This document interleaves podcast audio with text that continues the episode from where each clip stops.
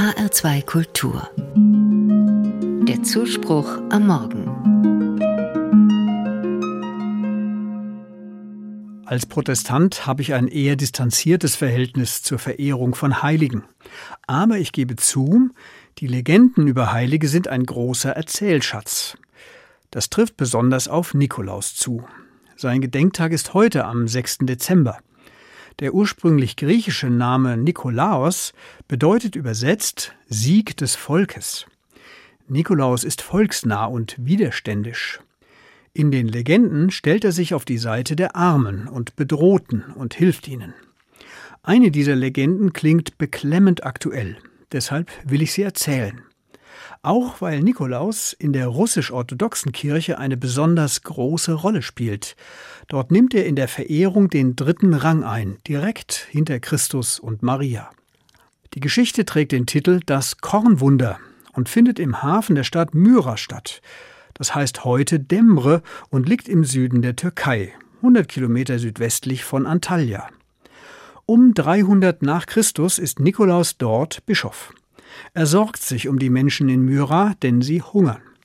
Im Hafen liegt ein Schiff voller Getreide, aber es ist nur auf der Durchreise. Seine Ladung ist für den Kaiser in der fernen Hauptstadt bestimmt. Da schaltet sich Nikolaus ein. Er überzeugt die Seeleute, von dem Getreide etwas abzuzweigen. Dabei verspricht er ihnen, es wird nichts fehlen, wenn sie später am Ziel ankommen. Die Seeleute sind berührt von der Not der Menschen und vielleicht auch ein wenig von der Glaubensstärke des Nikolaus. Sie geben etwas Getreide ab und fahren weiter. Als sie am Zielort ankommen, hat ihre Ladung dennoch das vereinbarte Gewicht, wie es Nikolaus vorhergesagt hatte. Gleichzeitig überstehen die Menschen in Myra mit dem abgezweigten Getreide die Hungersnot. Die Geschichte beschreibt, welche Haltung aus dem christlichen Glauben erwächst, aber auch dem humanistischen Menschenbild entspricht. Fürsorge und Achtung, füreinander sorgen und miteinander teilen.